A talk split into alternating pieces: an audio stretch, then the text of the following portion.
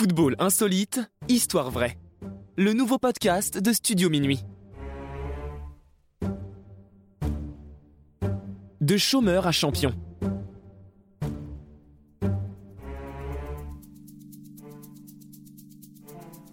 Actuel gardien de but de Chelsea, le Sénégalais Edouard Mendy a connu un parcours plus qu'atypique pour un joueur de premier plan.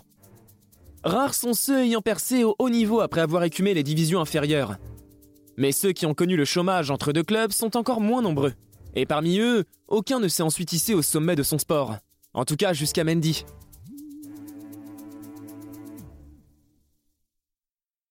Né en Normandie, il effectue un an au centre de formation du Havre, mais ce n'est pas conservé. La concurrence est rude et il a besoin de temps de jeu. Il va alors rejoindre en 2006 un club amateur du Havre. Il faut se rendre compte que seuls les meilleurs jeunes joueurs ont la chance d'intégrer un centre de formation, et que parmi eux, environ 10% passent professionnels.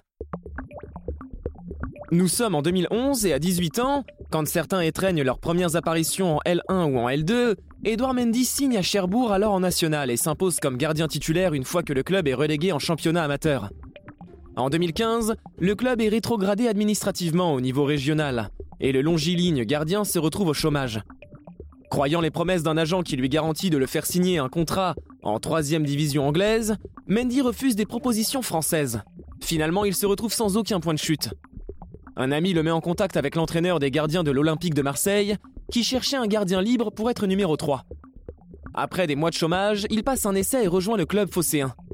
Durant cette saison, il jouera un peu en CFA, passant un cap sportivement, mais faute d'accord avec le club pour une prolongation, il est recruté par Reims alors en L2.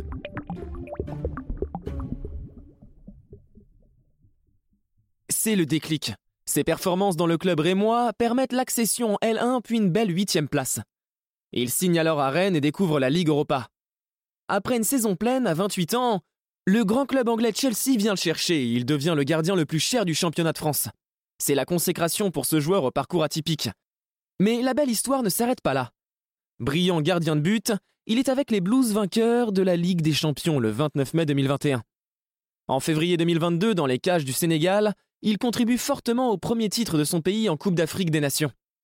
D'une carrière ressuscitée est né l'un des plus beaux palmarès du football africain.